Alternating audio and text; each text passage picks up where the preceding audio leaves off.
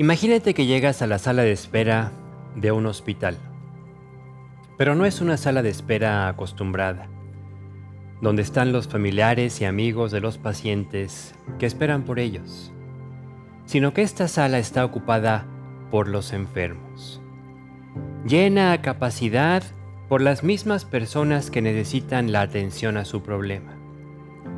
Cuando hablamos de la salud perdida, estamos ante una de las prioridades de nuestra vida. El mismo Satanás, en aquel diálogo que tuvo con Dios, cuando acusó a Job de hipócrita y de convenenciero, dijo, piel por piel, todo lo que el hombre tiene dará por su vida. El diablo, aunque es un mentiroso, aquí dice una profunda verdad. El hombre da todo por su salud.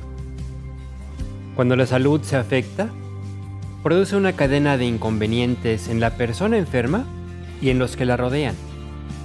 Es una realidad que si bien entendemos que hay enfermedades más graves y delicadas que otras, cuando tú estás enfermo, para ti tu enfermedad es muy importante y buscas ser ayudado con ella.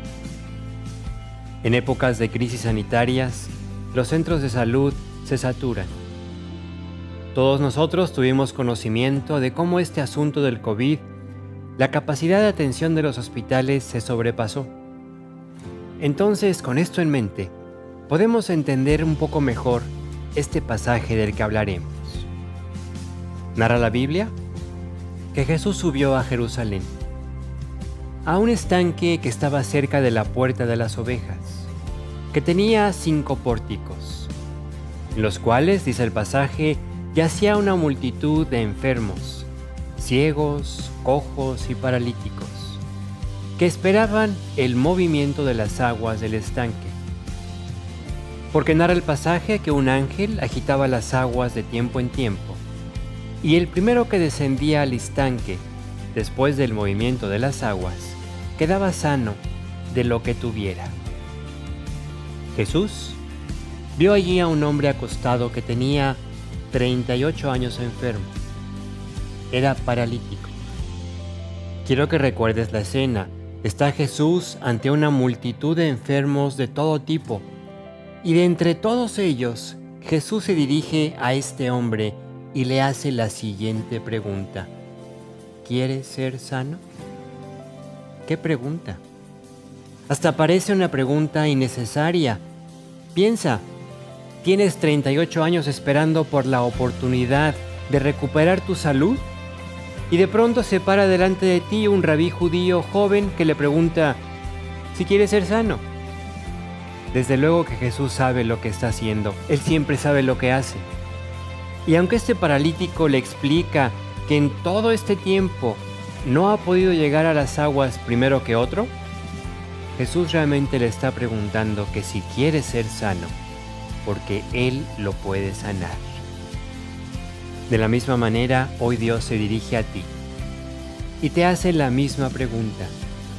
¿Quieres ser sano? Porque la mayor enfermedad que tenemos es nuestro pecado, nuestra maldad y la falta de paz con Dios a que esto nos lleva. ¿Y sabes qué? No tenemos que esperar a que algo extraordinario suceda porque lo más extraordinario que pudo pasar ya sucedió. Jesús dio su vida por ti, para que, como dice el pasaje, por sus heridas tú fueras sanado. Yo te invito a que le respondas a Jesús y le digas, sí, quiero, sáname, perdóname de mis pecados, me arrepiento de mi vida sin ti y hoy te invito a vivir en mi corazón. Solo Jesús puede cambiar nuestra condición. Como le dijo aquel día al paralítico, levántate, toma tu lecho y anda. Pero solo Jesús también puede darnos el poder para dejar de ser siervos del pecado.